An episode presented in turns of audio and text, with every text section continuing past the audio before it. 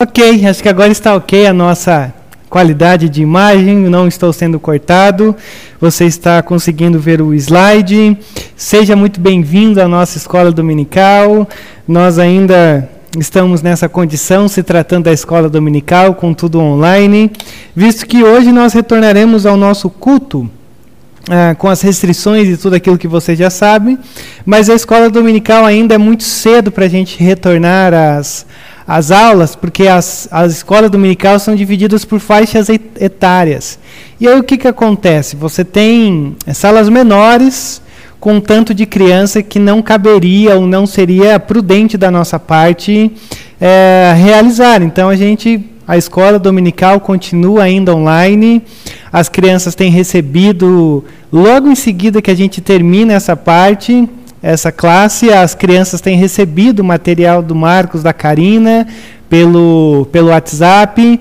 Então nós somos gratos a Deus porque até este momento o Senhor tem nos dado os recursos necessários para nós estarmos juntos, uh, estudando diante da palavra de Deus. Como também estamos contentes e empolgados de hoje à noite estarmos aqui reunidos. Nós estaremos fazendo hoje um culto, vamos chamar de um piloto, né? Aquele teste que a gente faz para ver se nós conseguiremos uh, nos adaptar diante de um semipresencial, com também o, as transmissões online. E isso tudo nos, nos dá um, uma motivação maior, ou um, um, encorajamento maior, de poder agora uh, pregar ou ensinar ou conversar sobre a, a, respeito daquilo que Deus nos, nos ensina na tua palavra, sem precisar olhar só para a câmera com os bancos vazios. E então aí a coisa à noite uh, nos encoraja um pouco mais do que a gente já se sente encorajado ou desencorajado diante dessa, dessa realidade que há alguns meses já a gente tem experimentado. E a gente tem notado nessa nessas últimas semanas. Esse é o nosso estudo quarto, se eu não me engano, pensando na carta de Tiago sobre simplificar. E talvez a questão que você e eu temos percebido e estudado aqui, ou considerado diante desse, desse texto, desse livro, dessa carta, é que o Senhor tem nos dado graça, o Senhor tem nos dado muita graça para fazer com que o reino dele funcione, não com que o seu reino, o meu reino, ah, o nosso império particular funcione, mas com que o reino dele, é, de fato, seja é, construído através das nossas vidas. Como que isso funciona? Com aquilo que nós chamamos de simplificar. O que seria simplificar? Simplificar não é diminuir o ritmo, ou às vezes pode ser Simplificar não significa ah, você basear a sua, a sua vida, a sua devoção, a sua crença em, em coisas é, mais banais ou medíocres da média, mas a nossa ideia por simplificar é você focar a sua devoção naquilo que realmente importa, naquilo que realmente é princípio, naquilo que realmente faz parte de uma devoção verdadeira. A gente, pelo, pela estrada da nossa vida, a gente geralmente vai adaptando, criando, vai conduzindo, vai colocando muitas coisas que muitas vezes não. Como Paulo diz, são golpes desferidos no ar, porque você gasta muita energia com coisas que às vezes não são é, necessárias de se gastar tanta energia. Então, simplificar nada mais é do que você focar naquilo que de fato é importante e usar a sua vida, os seus recursos, quem você é, tudo de uma maneira que aquilo que você é se torne uma evidência na construção do que o reino de Deus tem operado, tem feito através de mim e de você. A gente já viu até aqui a teologia da graça desconfortável que Deus nos coloca por caminhos que nós não desejamos para realizar coisas que nós não conseguiremos em nós mesmos. A gente também já viu as três perguntas do coração humano. Nós também já vimos a história de dois reinos. E hoje eu queria ver com vocês, eu quero ver com vocês, um tema que daria muito pano para manga, vamos assim colocar, como sendo algo extremamente necessário, sempre evidente dentro dos nossos noticiários, da nossa cultura, do nosso mundo. e que sempre é polêmico quando nós abordamos essa questão, que é a questão do que o que a escola não te ensinou sobre segregação. E quando a gente pensa isso, é, eu acho que uma das coisas que a gente tem aprendido também nesse contexto de, da carta de Tiago é que nós precisamos que o nosso coração seja transformado. É isso que Tiago tem nos ensinado. A gente muitas vezes olha para a coisa de uma maneira muito superficial. A gente às vezes acha que o que precisa ser mudado são algumas atitudes, deixar algumas coisas, colocar outras. Mas Tiago, na verdade, tem nos, nos mostrado que o que precisa ser mudado dentro de quem nós somos para que as, as nossas atitudes sejam baseadas naquilo que o próprio Senhor quer, é que o nosso coração precisa ser transformado.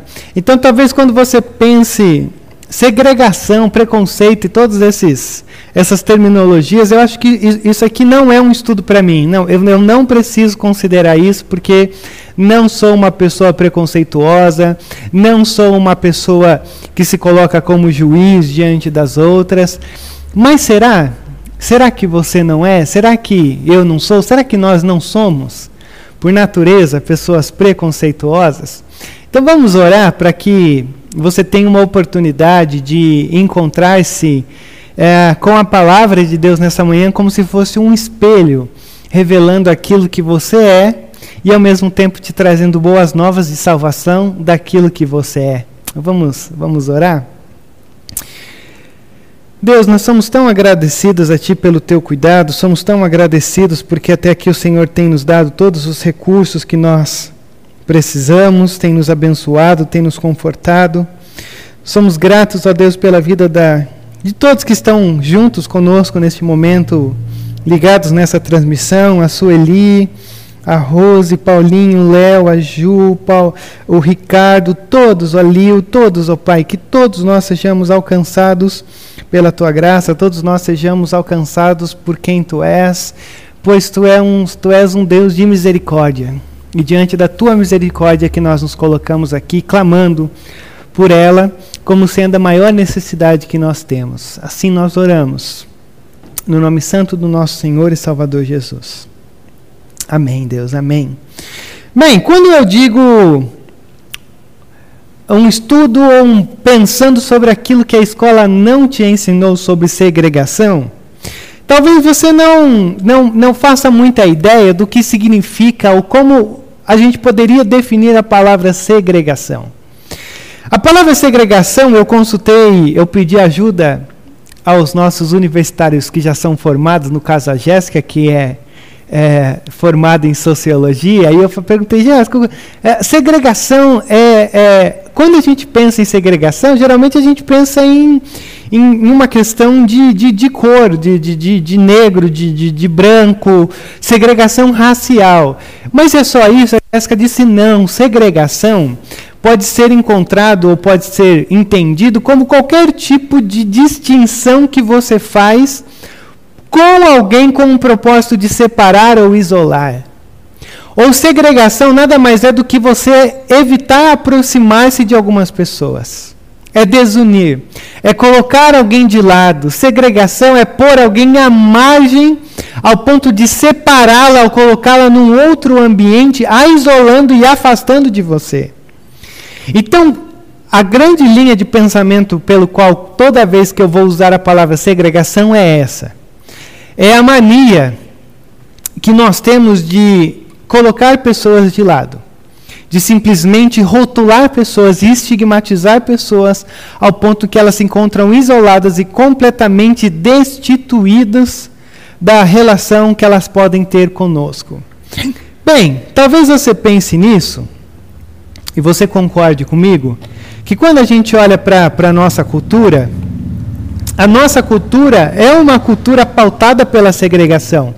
Ao longo da história, você tem exemplos pequenos que muitas vezes acontecem no nosso dia a dia, que fazem parte das nossas piadas, que fazem parte das nossas diversões, como também você tem eventos gigantes relacionados à segregação.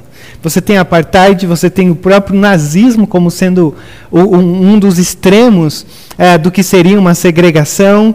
Então, nós vivemos na cultura da segregação, nós vivemos na cultura do estigmatismo, nós vivemos na cultura do deixe de lado, defina quem é bom, quem é ruim, quem é digno, quem não é. E o interessante de tudo isso é que o, o próprio Deus colocou a igreja dentro de uma cultura pautada pela segregação como sendo uma resposta de uma contracultura à segregação. O que, que eu quero dizer com isso? Deus nos colocou como sendo uma resposta, obviamente, que contrária à segregação. Se a nossa cultura diz afaste, exclua, desfaça, deixe. A cultura cristã nos diz acolha. Acolha de uma maneira que não é apenas você pensar que elas estão inclusas, ou todo tipo de pessoa está inclusa dentro do reino de Deus, mas que é o seu papel, é o meu papel darmos uma resposta contrária à cultura pautada pela segregação que nós vivemos dentro da nossa cidade, dentro do nosso mundo caído, marcado pelo pecado. E aí eu tenho que lembrar você na semana passada, não é interessante que que Tiago diz que existem três marcas para você identificar uma, uma religião, uma espiritualidade, uma devoção verdadeira. Primeiro, cuidado com o que você fala. Segundo, cuide do órfão e da viúva. E terceiro, não se contamine com o mundo. E eu acho que essa expressão, não se contamine com o mundo, ela será extremamente importante aqui nessa linha de pensamento nosso, porque quando você pensa não se contaminar com o mundo, talvez você pense assim: é, não contaminar-se com o mundo é não fazer aquelas coisas obscuras que o mundo faz, é ser diferente daquilo. Mas é interessante que logo após Tiago dizer não se contamine com o mundo, Tiago vai nos convidar a entrar adentro nesse assunto sobre segregação e dizendo assim: vocês, como igreja, vocês têm o papel de ser pessoas que darão uma resposta contrária à segregação. Como igreja, você e eu temos esse papel, temos essa, essa responsabilidade que o Senhor coloca em nós a partir de Tiago 2, do verso 1 ao verso 13. Mas talvez a minha pergunta e o grande questionamento de, de, de, de Tiago, ele, ele é, me deixe um pouco preocupado. Preocupado em que sentido? Que tipo de resposta nós temos dado como igreja? Que tipo de igreja nós temos sido ou como que as pessoas de fora olham para a igreja e elas definem a igreja cria uma contracultura à segregação no sentido de acolhimento? Ou será que a igreja é uma das maiores instituições segregadoras da história humana? E aí, tomara que eu consiga fazer isso. Deixa eu ver se você consegue ver comigo e ouvir um videozinho que já fizeram um teste sobre isso.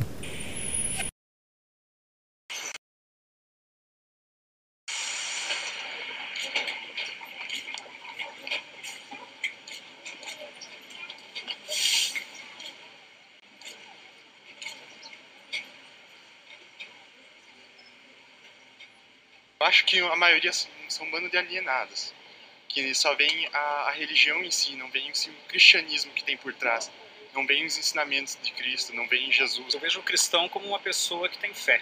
Ah, cristão para mim é aquela pessoa que procura andar direito, procura ser o mais honesto possível. Os evangélicos falam assim: ah, vai na igreja porque Jesus vai te curar. Mas eu acho que ele, os evangélicos acabam assustando a gente talvez um modo melhor de poder nos orientar, né? Aí era mais fácil de atrair mais gente na igreja do que afastar. Vejo como alguém que tem um grande potencial em mudar o mundo e que quer ajudar os outros. Normalmente o, é, o cristão é sempre mais julgado, né? Ah, não, eu vejo ele uma pessoa sincera, assim. O cristão eu vejo como muitas pessoas, às vezes elas são bem preconceituosas, algumas, e eu não gosto muito disso, por isso que eu não vou na igreja. Atitudes diferentes. Vejo o cristão como Cristo aqui na Terra, hoje e agora. uma plataforma para me suster. Assim. Faz um mal tremendo para a humanidade. Acho que é uma coisa já ultrapassada. A igreja faz um bem para todos. Eu acho que quem não vai na igreja não acredita em Deus. Não gosto da igreja. O povo se aliena com essa tragicomédia e o efeito um sedativo para suas próprias misérias. E quando nos damos conta, estamos num picadeiro pintados de palhaço rindo de nós mesmos. A igreja é só uma praca. Aí eu vejo que é muito bom pra gente. Manipuladora. Tem muita coisa errada. Citar Deus, como se fosse a casa de Deus, entendeu? Parei de ir porque tinha cabelo verde, porque eu tenho piercing, porque eu tenho tatuagem, e as pessoas ficavam olhando e comentavam até que estava errado, que não podia, então se vocês não vão me, me receber na casa do Senhor, do jeito que eu sou, eu não vou mais frequentar. A cola que une os cristãos, que fazem os cristãos terem comunhão, é, é o amor de Jesus Cristo. E isso se chama igreja, verdadeiramente. Não a instituição, mas a comunhão de pessoas. Porque através do amor de Jesus nós temos comunhão com Jesus. E por todos os cristãos fazerem parte do corpo de Jesus, nós precisamos nos amar. Porque nos amando, nós amamos a Jesus Cristo. Razão do meu viver, assim. O profeta aí. Não sei se vale a pena acreditar. Como eu vejo Buda. Ah, Jesus é tudo pra mim, né? Uma pessoa que tem que fazer o bem. O cristão para mim é aquela pessoa fiel que segue a Cristo, né? Aquele que está sempre relacionado, ligado a Cristo. Uma luz na vida de, de muitos aí que, que estão ao redor, no trabalho, no colégio. São exemplos. O verdadeiro cristão é aquele ser iluminado. O cristão de hoje em dia, talvez de sempre, ah, para mim a maioria são falsos. São falsos cristãos. Por quê? Porque às vezes tem a Bíblia toda na cabeça, decorada, embaixo do braço, né? muitos aí com a Bíblia embaixo do braço, falam uma coisa e vivenciam outra. Para mim, isso é falsidade. Pessoas que acreditam em Deus. Uma pessoa qualquer, uma pessoa normal. O cristão é a pessoa que entendeu e foi atingida pelo amor de Jesus Cristo. Eu acho que quando o cristão entende que ele é Jesus Cristo na Terra, ele é uma pequena parte de Jesus Cristo na Terra. Ele consegue abranger, se relacionar com, com pessoas e pode é, gerar mais influência às pessoas que estão à volta dele. Então, para mim, o cristão é a pessoa que aceita Jesus como Senhor e Salvador, que entende o amor de Jesus e com isso ele se torna parte, uma pequena parte do corpo de Cristo. E assim ele pode influenciar quem está à volta dele. A igreja é o alicerce, é a força, é a pedra, é a rocha, aquilo que sustenta você na vida. Como sempre dizem, o corpo de Cristo, né, cara? A casa dos cristãos, mas aonde todo mundo é sempre muito bem-vindo. O grande comércio da fé é a enganação, a maioria delas. Na minha igreja, as pessoas fazem aquilo para catar dinheiro dos outros. Elas pegam dinheiro de propósito, colocam óleo na cabeça das pessoas para dizer que aquilo é verdade, para aquilo tudo é mentira, só para elas pegarem dinheiro e construírem coisas que não prestam, coisas que não precisam na sociedade. Que muitas vezes mais atrapalha do que ajuda o ser humano. Casa de Deus, onde você vai adorar Ele. Bom, acho que a igreja eu vejo como um refúgio. Hoje em dia, o que eu vejo mais como igreja seria uma empresa. Ele foi um cara tudo que eu faço envolve ele. Tudo que eu penso é primeiro ele. Tudo pra mim na vida é primeiramente ele. É crer pra continuar vivendo, né? Jesus eu vejo como um cara muito firmeza. É um cara que tá de braços abertos pra você se você precisar. Jesus é a fonte de tudo. Jesus é a alegria. O único salvador, né, cara? Pra mim, Jesus não existe, nunca existiu. Pra mim, meu Deus sou eu mesmo, eu acredito em mim. As coisas que acontecem na minha vida, eu acredito em mim mesma. Não existe Deus nem para nada, nem para ninguém. Tem gente sofrendo aqui na rua, vem te pedir por Deus. Deus não vai ajudar em nada. Bom, Jesus, para mim, é um modelo universal. Um filósofo muito bacana. Uma válvula de escape, para muitos. É, uma válvula de escape é uma boa. Bem, fugindo um pouquinho, eu fumo, fumo bastante maconha. E, cara, eu gosto muito que é uma parada que me, me, me faz fugir, sabe? Me, é, me relaxa, me... é uma válvula de escape. Então, assim como eu tenho essa, essa droga, que é uma droga mesmo, é, muitos têm Jesus, que é uma coisa muito, muito mais simples, muito mais gostosa de ter. Então, eu admiro essas pessoas. Acho que Jesus, assim, é, no quesito mais sentimental, é uma coisa muito boa. Eu, eu, não, eu não tenho muita fé, mas é, é, acho uma coisa muito boa. Gosto bastante.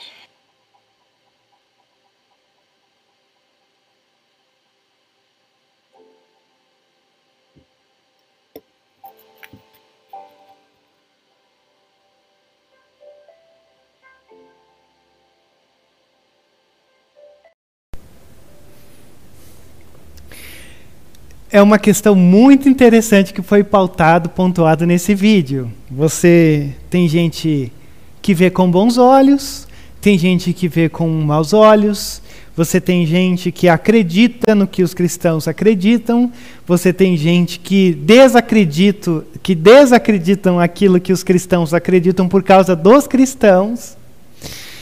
E eu acho que tudo isso daqui é interessante é, num aspecto de que é óbvio que a gente não pode achar que todo mundo irá olhar para a igreja e todo mundo irá considerar a igreja tão bonita, bela, porque na realidade todos nós já fomos feridos pela igreja. Todos nós estamos sendo feridos pela igreja num aspecto da nossa crença e do nosso pertencimento à igreja.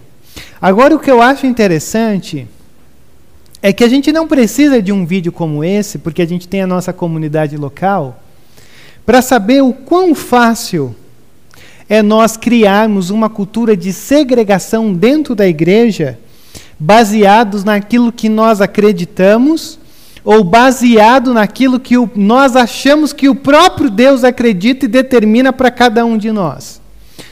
O que, que eu quero dizer com isso? Olha só que coisa interessante.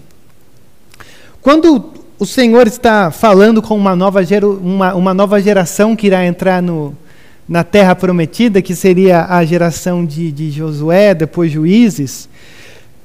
É, é, é, extremamente importante lembrar que quando Deus está lidando com essa nova geração, Deus ele, ele cuida dessa geração de uma maneira que a igreja, ou que a igreja, que Israel possa compreender o quão eles eram amados.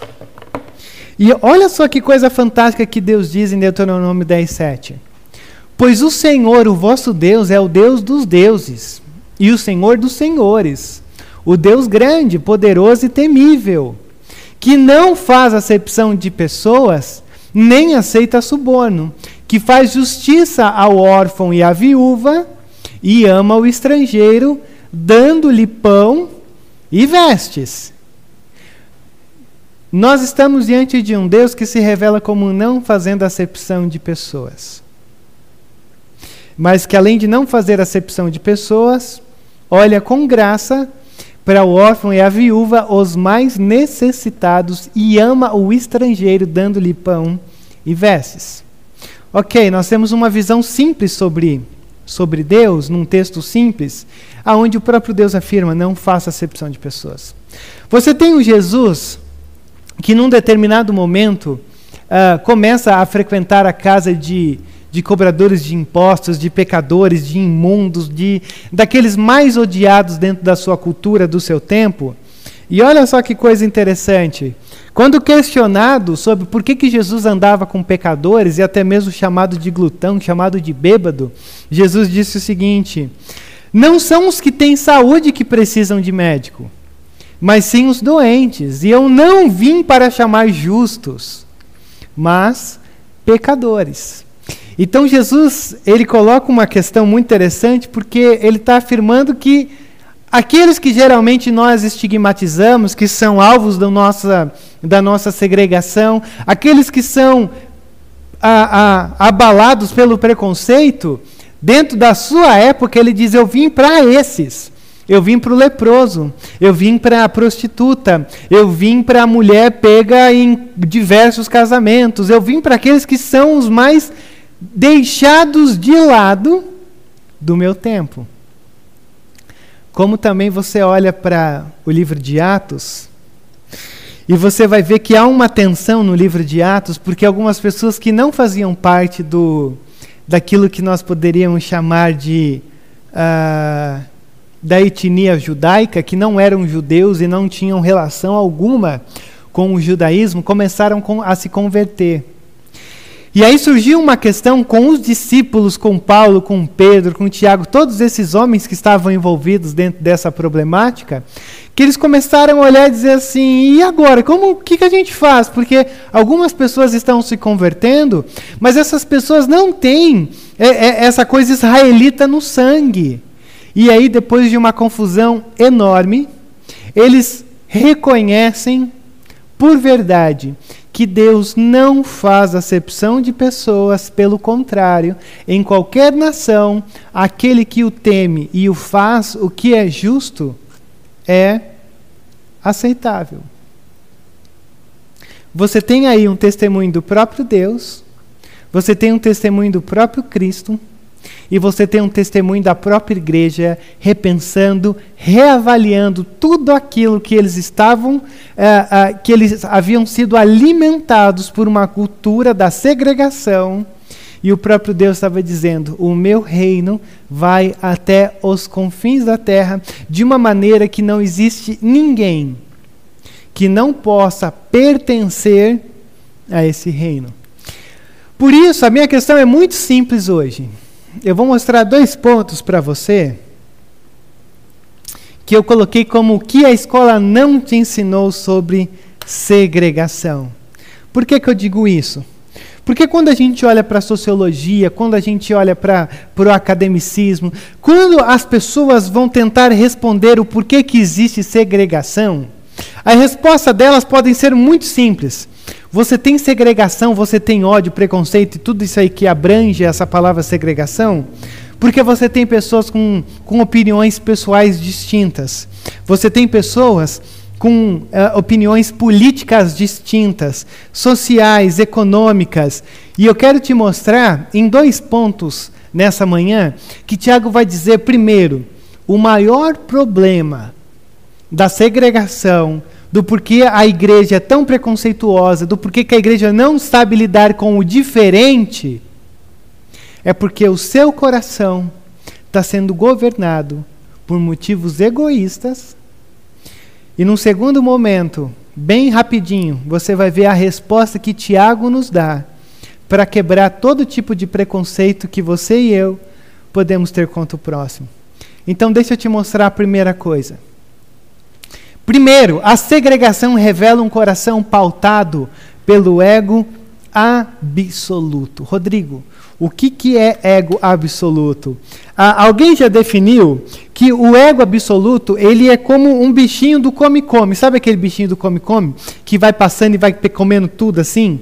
Ah, é, é, é, ele é esse tipo de bichinho que vai comendo tudo para que tudo torne-se o que ele é ou é meu. Ou, ou, em outras palavras, o ego absoluto ele é uma expressão que a gente usa para colocar a condição do coração humano pautado por um sentimento, um desejo, uma, uma vida intensamente baseada em realizar aquilo que eu quero.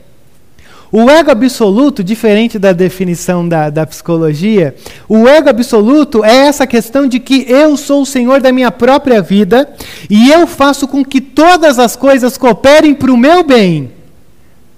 É a perspectiva humana de quem nós somos. É essa perspectiva humanista aonde me coloca no centro do mundo, aonde eu sou o centro do mundo e tudo tem que girar em torno de mim. Você cria um ego absoluto porque você se, se, torna o seu próprio rei, você se torna o seu próprio senhor, e todos aqueles que estão ao seu redor são súditos teus. Por isso que tem tanta gente que passa por cima de todo tipo de situação, para sempre prevalecer no final. É um exemplo simples do que é o ego absoluto. E o que que Tiago diz? Meus irmãos, como crentes em nosso glorioso Senhor Jesus, não façam diferença entre as pessoas, tratando-as com favoritismo. Eu quero que você perceba uma coisa. A maneira como Tiago convida essa igreja a repensar sobre segregação. Ele usa o termo meus irmãos. Meus irmãos mostram uma coisa do tipo: igreja, nós somos filhos de um mesmo pai nós temos uma mesma identidade. Nós temos uma mesma nacionalidade divina, nós estamos envolvidos e nós somos diferentes, mas nós somos irmãos no sentido de que essa é a nossa identidade. Como crentes, todos nós somos filhos de um pai e nos relacionamentos horizontais, irmãos com o mesmo pai. Ou seja, O que Tiago já começa aqui dizendo é: como iguais, como amados, como com o mesmo propósito, com a mesma confissão, com a mesma fé, como crentes em nosso glorioso Senhor Jesus Cristo, não façam diferença entre as pessoas, tratando-as com favoritismo. E eu gosto de Tiago, eu gosto de todos os livros da Bíblia, mas Tiago é fantástico, porque Tiago, ele lança o questionamento, e antes de você questionar, Tiago vai te dar dois exemplos aqui que eu quero ver com você. O primeiro exemplo que, que Tiago nos dá, por exemplo, nós estamos aqui reunidos na nossa igreja, e aí, suponha que na reunião de vocês, no culto, na escola dominical, qualquer outra coisa que engloba, englobe a, a, a, o serviço da igreja, entre um homem com anel de ouro e roupas finas, o, o, o dono da Amazon, ele entra aqui dentro da nossa igreja para participar do culto. Bilionário, está saindo em todas as revistas como o cara mais genial que já existiu, como é, é, ter lançado a Amazon e, e como a Amazon ela, englobou, ela, é, ela cresceu tanto nessa pandemia porque você compra até um giz de cera você compra no, na Amazon. E ele entra aqui na nossa igreja, no nosso culto, com um anel de ouro e roupas finas, e você bate o olho e você fala: esse aí tem. Mas também entra um homem pobre, com roupas velhas e roupas sujas. Se vocês derem atenção especial ao homem que está vestido com roupas finas e disserem: aqui está um lugar apropriado para o Senhor, mas disserem ao pobre: Você fica de pé ali, ou sente-se no chão, junto ao estrado onde põe os meus pés. Não estarão fazendo discriminação, fazendo julgamentos com critérios errados? O que, que a gente tem aqui diante de nós?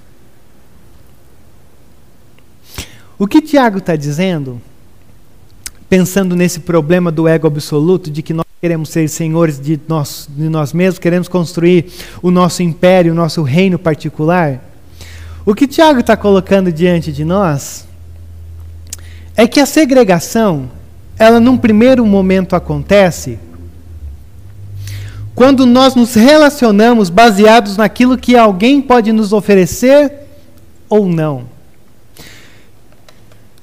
O homem rico, que é o convidado favorito, ele entra na igreja com anel de ouro e roupas finas. Isso significa que ele tem muito a oferecer.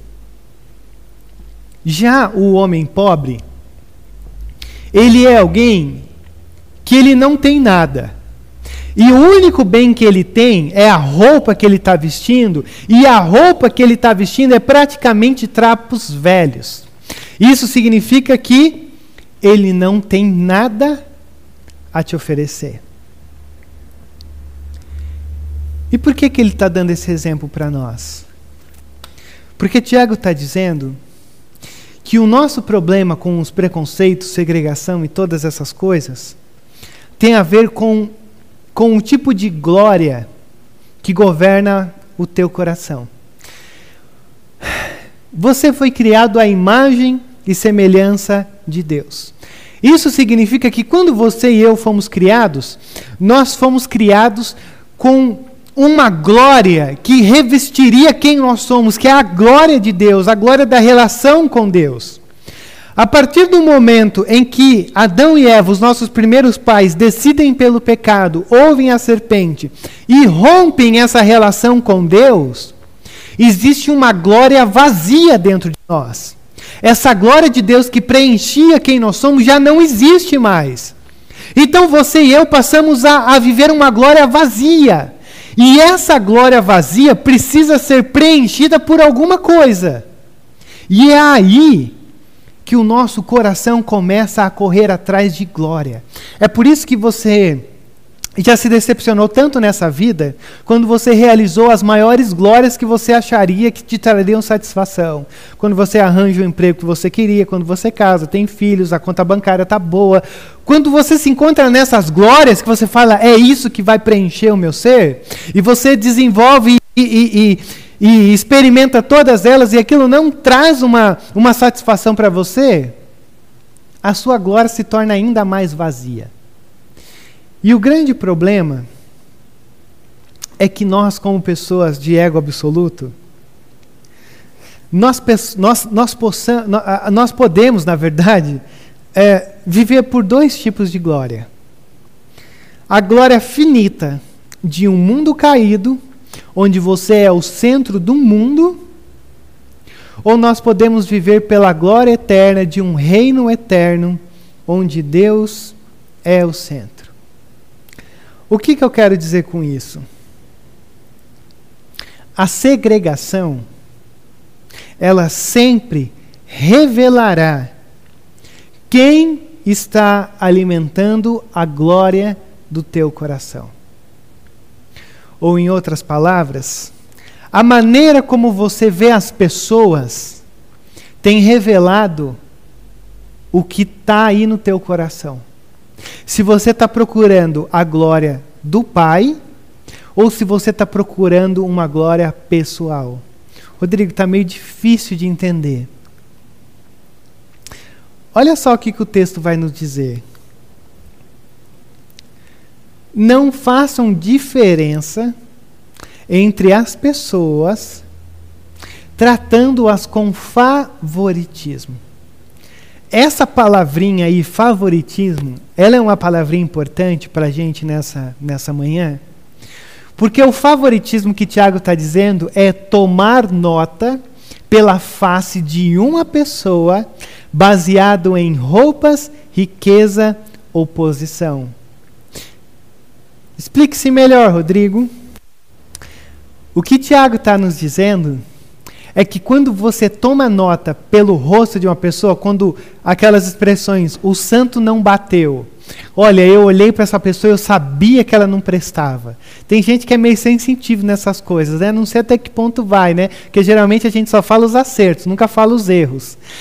Mas o que acontece aqui diante de nós é que Tiago está dizendo que a nossa confissão de fé, a nossa devoção, a nossa relação com Deus, ela é incompatível com qualquer tipo de segregação. Por quê? Porque quando você é uma pessoa preconceituosa, você na verdade está se colocando no lugar de Deus, dizendo quem está certo, quem está errado, quem merece, quem não merece.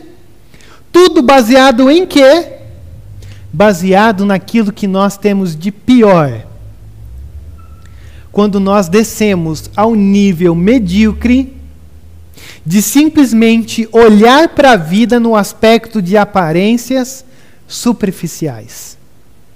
Pelas roupas de alguém, pela riqueza de alguém, pela posição de alguém. Então, o que está por trás aqui do nosso exemplo, do exemplo que Tiago nos dá, é que o visitante rico, ele tem espaço porque eu serei beneficiado. O visitante rico, ele tem espaço aqui na igreja, porque pode ser que o dízimos, as ofertas, os jantares, o convite para quando ele me chamar para ir para a casa dele, vai ser um banquete. Então, olha, sente-se aqui no primeiro banco. Se você quiser, eu pego até uma almofada lá em casa e trago para você sentar, porque assim, você é muito bem-vindo. Já do outro lado, o visitante pobre, ele é um intruso. Não, senta aqui onde eu coloco os meus pés. Por quê? Porque eu não terei benefício nenhum da presença dele aqui. Pelo contrário, eu terei dor de cabeça. Porque eu não sou o beneficiário. Mas ele terá que ser beneficiado. Não sei se está dando para entender. É ruim ter que pregar olhando para a câmera do, do computador. Mas o que está acontecendo aqui é que você e eu, ah, aquele, aquele cântico do, acho que é do, do Vencedores ou do Grupo Elo, do Logos, acho que é do, vence, é do Grupo Elo, calmo, sereno e tranquilo. É, é óbvio que eu estou tirando do contexto essa música. Calmo, sereno e tranquilo, é, sinto paz é, nesse Deus e coisa e tal, ok. Mas calmo, sereno e tranquilo, geralmente, é a grande oração humana. Pai, eu quero calmaria, eu quero serenidade e eu quero tranquilidade. É por isso que você e eu muitas vezes somos envolvidos por episódios de segregação. Porque o diferente nos incomoda. Porque aquele que está ali e a gente não sabe muito bem o que está acontecendo, nos tira da nossa zona de conforto. E aí é a partir desse momento que muitos de nós achamos que a grande questão de toda a segregação, seja ela racial, seja até urbana, eu descobri até que tem segregação urbana. O grande problema de todas essas marchas, o grande problema de tudo isso que a gente vê, é que a segregação revela um problema de coração. Então não está nem aqui envolvido a questão de aceitar ou não aceitar. O grande problema é quem tem controlado o teu coração? É você com as suas opiniões se colocando no lugar de Deus? Ou é o próprio Deus colocando no seu coração aquilo que ele quer que a gente já viu e que já já eu vou te mostrar? Todos nós temos uma tendência de muitas vezes nós lutarmos contra uh, as pessoas ou entrarmos em batalhas daqueles que são diferentes de nós. E o nosso grande problema diante de tudo isso é que nós não sabemos lidar com aqueles que não se encaixam na caixinha que nós definimos quem é ou quem não é, quem parece ou quem não parece quem pode fazer parte da nossa igreja ou quem não pode fazer parte da nossa igreja. E olha só o segundo exemplo que Tiago vai dar.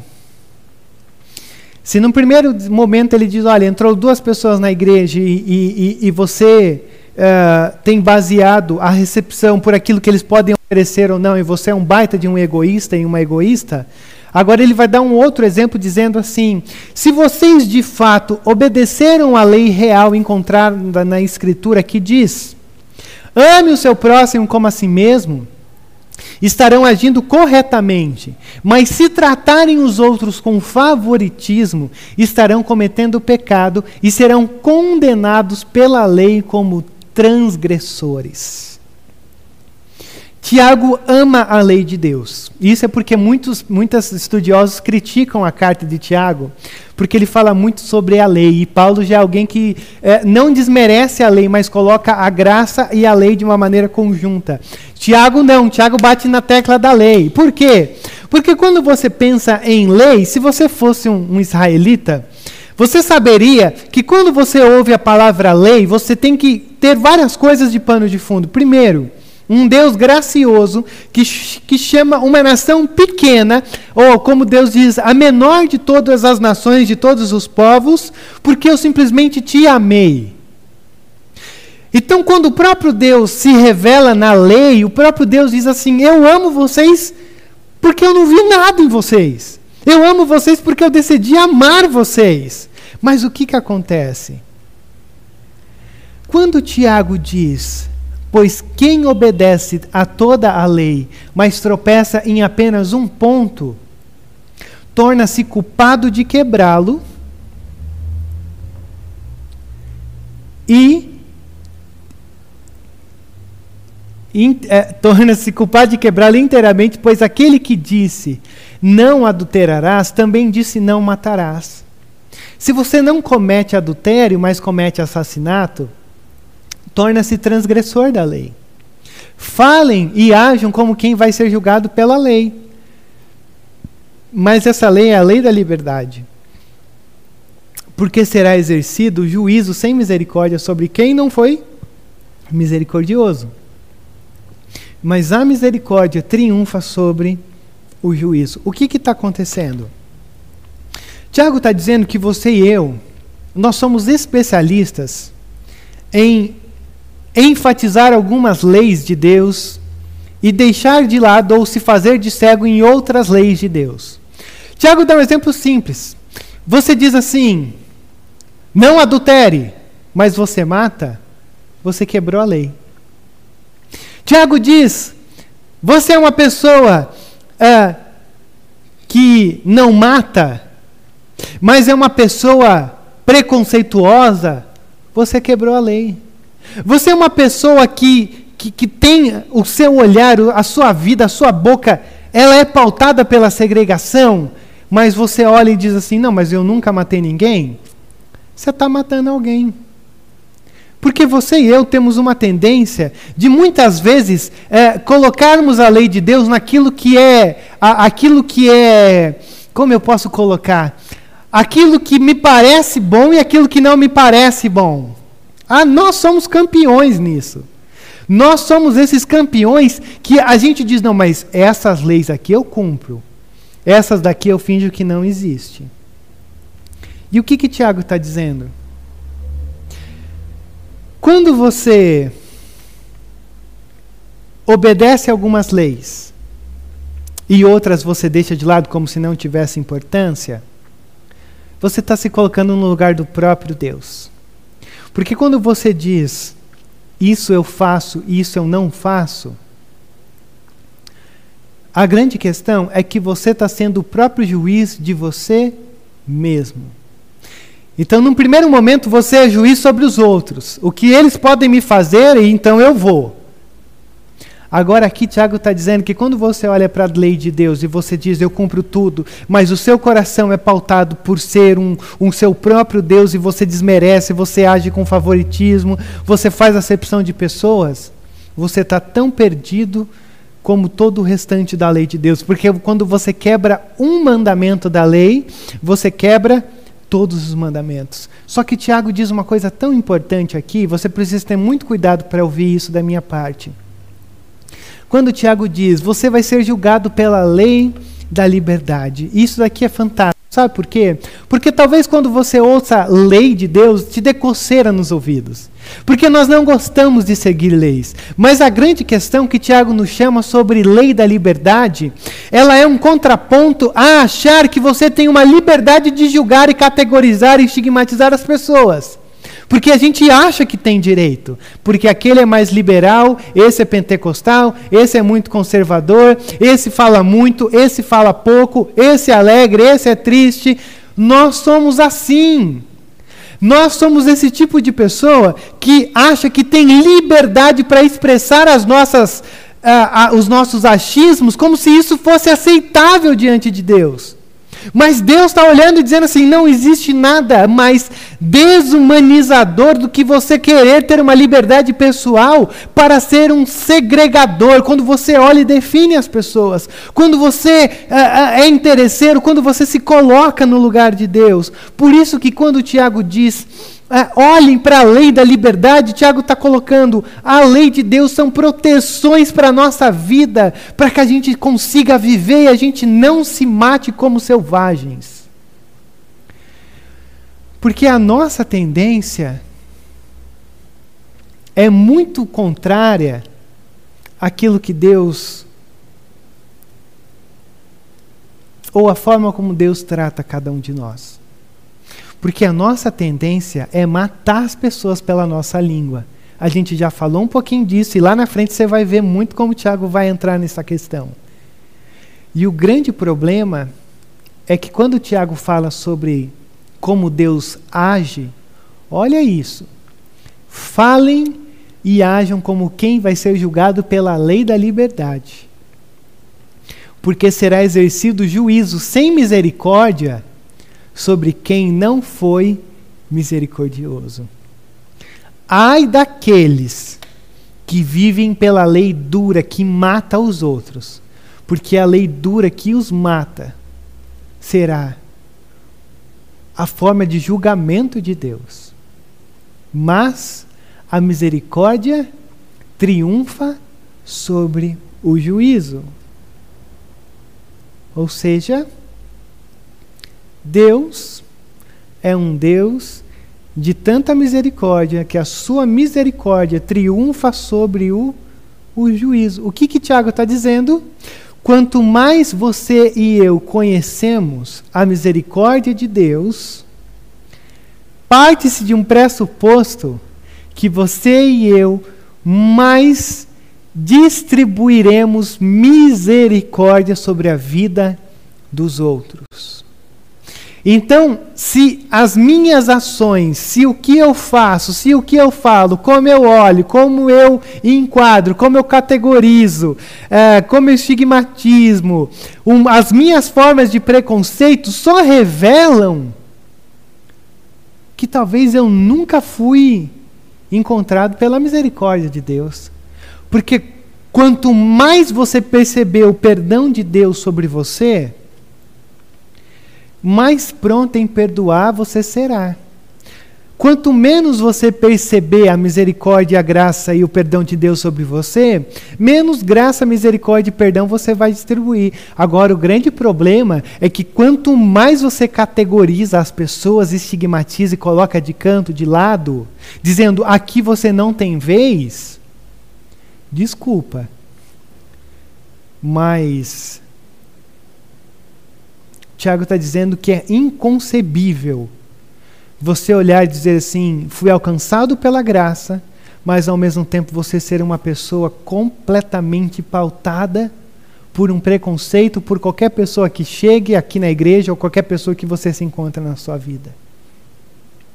E não é verdade que grande parte daquelas pessoas que deram opinião lá no começo do nosso vídeo, como que eles olhavam o cristão, não é verdade que, se você fosse reparar, as pessoas que estavam mais indignadas com a igreja é, eram as pessoas que tinham alargador, piercing, cabelo roxo, verde. Não é verdade que quando você olha, joga lá no YouTube, como o mundo te vê.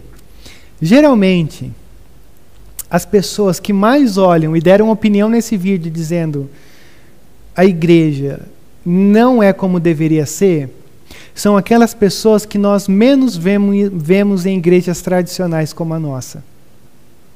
Porque parece que a gente faz, ou a gente mostra, ou a gente dá a entender que elas não podem pertencer a isso daqui. Porque pertencer a uma igreja assim, presbiteriana, é você ser todo engomadinho. É, é, é, é isso que é ser igreja presbiteriana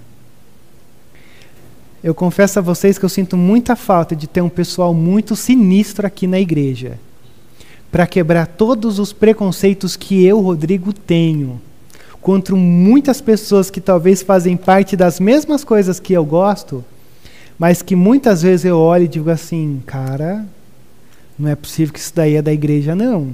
Porque não parece. O que, que é parecer ser da igreja ou não parecer? Consegue ver como nós tratamos com favoritismo? Percebe ver como nós somos campeões em deixar pessoas do lado de fora, dizendo, fica aqui na altura dos meus pés. E quando as pessoas podem oferecer algo, a gente diz, sente aqui no banco da frente. Tiago, como que nós resolvemos isso, Tiago? O meu segundo e rápido ponto é simples.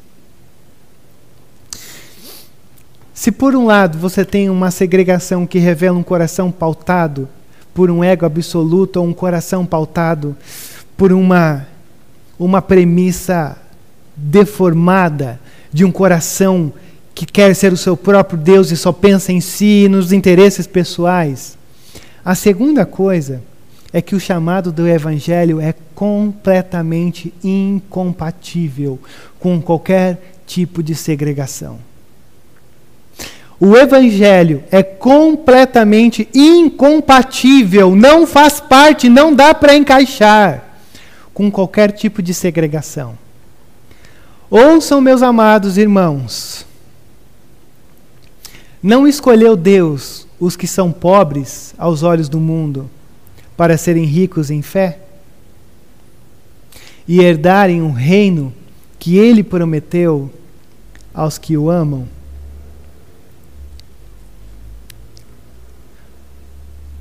Que, que Tiago está dizendo? Coloque o teu comportamento, coloque as tuas segregações, coloque os seus preconceitos, coloque o teu falar, coloque todas as vergonhas que você já fez, que teve, que pensou, que agiu contra o próximo e que você acha ser superior ao próximo, e me diga uma coisa muito simples. Você foi chamado por Deus, porque Deus olhou para você e disse: agora sim você é digno de ser chamado? Quando a graça de Deus veio sobre você, se é que ela veio sobre você, foi por causa da tua capacidade? Foi por causa da tua superioridade? Foi porque você tem um emprego melhor do que alguns? Foi porque você se veste melhor do que alguns? Foi porque você tem um teto sobre a sua cabeça? Foi pelo seu status? Foi pelo seu poder? Desculpa, mas eu acredito que se Deus pudesse olhar para a gente nesse momento e dizer assim: por que, que Ele nos chamou? Eu imagino que Deus diria mais ou menos assim: eu não olhei para você por causa do seu valor. Porque se eu olhasse para você por causa do seu valor, você estaria no inferno agora. Porque não existe ninguém que foi chamado por Deus por aquilo que é. Ninguém foi chamado por Deus por aquilo que pode fazer. Ninguém foi chamado por Deus porque pertence a uma condição melhor do que o outro. Porque se Deus nos escolhesse por aquilo que nós somos, presta atenção, Deus se rebaixaria ao mesmo nível do nosso, de ser um Deus levado pelas aparências. Porque o que está em jogo aqui é justamente isso. Nós somos levados pela aparência, pela cor, pelo poder, pelo status, pelo que o carro mostra, o tanto de casa que tem, e o próprio Deus está vindo e está dizendo assim: Isso para mim é bobagem. O que interessa é que ninguém é chamado por aquilo que é mas todos nós somos chamados por aquilo que Ele pode fazer. Meus irmãos, eu.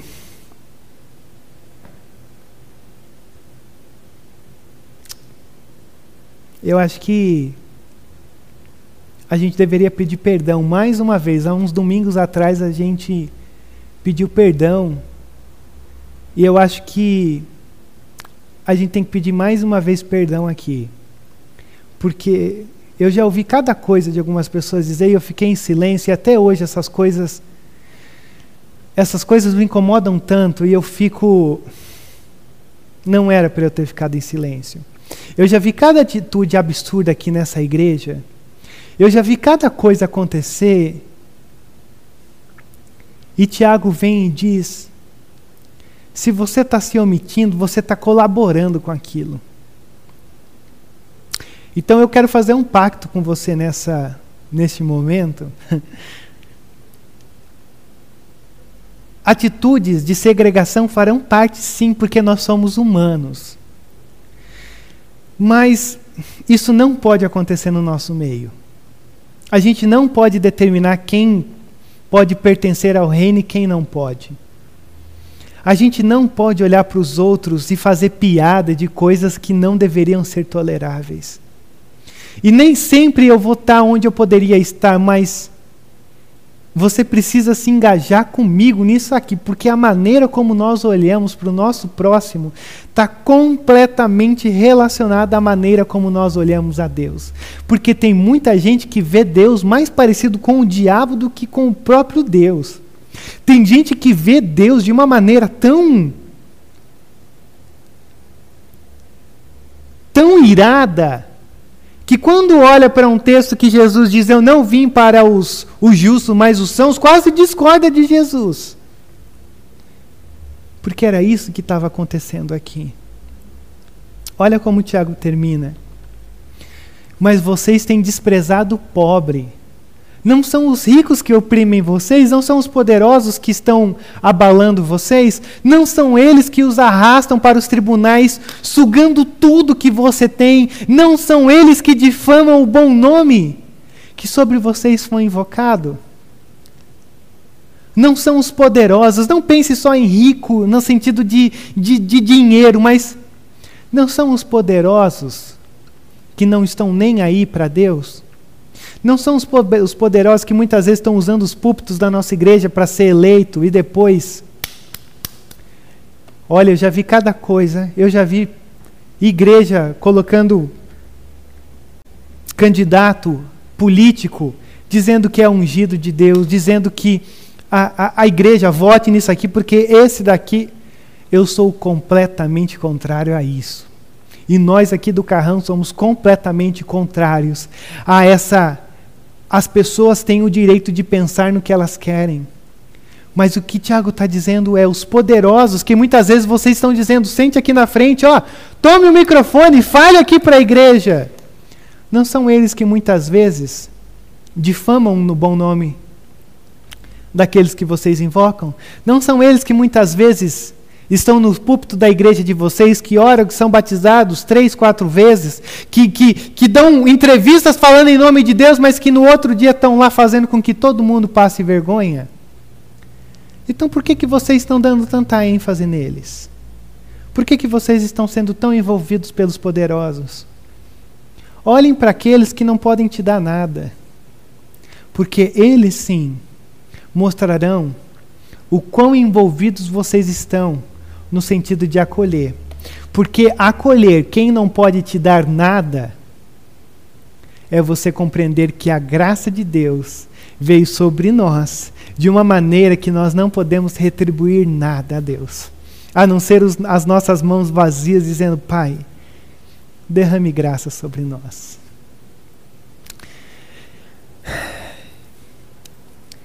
mais do que construir uma vida confortável, onde você estará perto de pessoas que fazem você se sentir especial e confortável. O Evangelho é um chamado para uma perigosa vida vulnerável, onde você vai se mudar para lugares que não são confortáveis para você, com pessoas que não são confortáveis para você em, sua, em situações que não são confortáveis para você, a fim de encarnar a graça e o amor do nosso Jesus Cristo em você. Entrar num relacionamento com aquilo que Tiago nos coloca nessa manhã é entrar para numa vida desconfortável, em lugares desconfortáveis, com pessoas desconfortáveis. Por quê? Porque é nesses lugares desconfortáveis que a graça vem para tornar tudo aquilo confortável, no sentido de que o nosso coração pode ser transformado por essa graça. Na verdade, se o coração humano não for transformado por essa graça, nós viveremos uma mera atividade social, com um discurso social, mas que nunca vai mudar. Só a graça de Jesus consegue quebrar todas as segregações que você e eu podemos realizar com o pecado que habita em nós. Então, você está disposto a aceitar o chamado para relações perigosas causadas pelo Evangelho? Você está disposto a sair da sua zona de conforto? Você está disposto a, a amar como Cristo amou? Então, o que, que a escola não me ensinou sobre segregação, Rodrigo?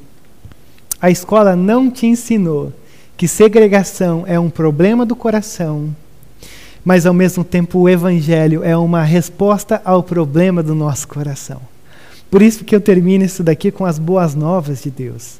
Você tem um Cristo que se sujeitou, que deixou a sua glória, que sofreu a, reje a rejeição, que foi zombado, desprezado, sofreu a injustiça, foi rejeitado pelo próprio Deus na cruz. Olha que coisa maluca. O próprio Cristo disse: Deus meu, Deus meu, por que me, me abandonastes? Por que me deixou de lado? Por que me rejeitou? Por que me estigmatizou? Por que me abandonou? E ele sofreu a rejeição de Deus, o deixar de Deus, para que hoje você e eu pudéssemos ir até esse Deus. O próprio Cristo sofreu a separação para que nós fôssemos acolhidos pela graça de Deus. E acolhidos pela graça de Deus, somos convidados a acolher outros que também estão sendo muitas vezes rejeitados aí fora, mas que pela graça em que Cristo nos coloca, nos faz experimentar não apenas esse ministério da reconciliação que, que Paulo nos, nos convida a exercer lá em 2 Coríntios, mas também a levarmos o ministério da reconciliação, de que Cristo se fez pecado em nosso lugar, para que hoje nós tivéssemos esperança. Conta-se uma história que um, um negro tentou tornar-se membro de uma igreja de brancos. E ele foi, obviamente, rejeitado. E esse homem negro ficou com o coração tão partido porque eu queria fazer parte dessa igreja, mas eu não fui aceito. E ele começou a orar: Deus, Senhor, tu sabes que eu te amo, tu sabes que eu quero fazer parte da tua igreja, mas eles não me deixaram entrar nela. E aí, no meio da oração, o Senhor respondeu assim para ele: Meu filho, não te preocupe, porque eu também tenho tentado entrar naquela igreja há 25 anos e eles também não me deixaram entrar. Uma igreja pautada pela segregação não apenas deixa de fora os diferentes, os que nos tiram da zona de conforto, mas o próprio Deus também é Pai, nós nos encontramos mais uma vez diante do Senhor em oração, em gratidão, mas ao mesmo tempo em reconhecimentos de pecados, ó Pai.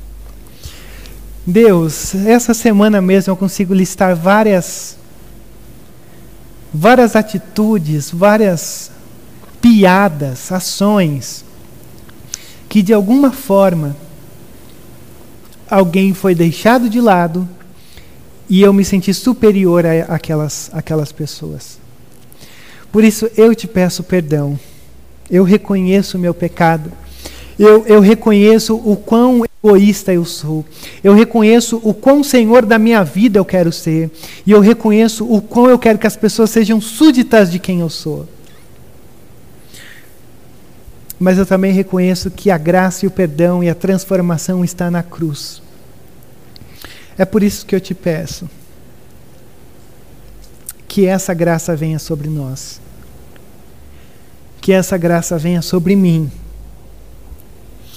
Para que de fato o reino não prevaleça, o meu império não prevaleça sobre o teu reino. Mas que o teu reino, com os teus valores, com as tuas verdades, prevaleçam sobre quem eu sou e sempre sobre quem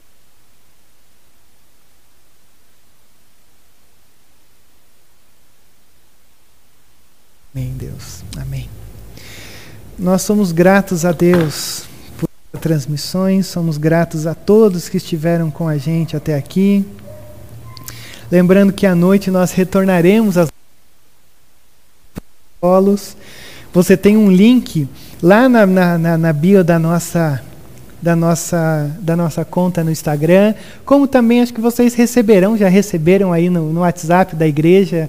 Você tem que preencher essa computador ou celular para você poder participar aqui. São algumas questões que são importantes serem pontuadas para você que fará parte do culto noturno. Como também continuaremos aqui com as nossas transmissões. Então eu vou dizer o nome do pessoal que está aqui com, comigo.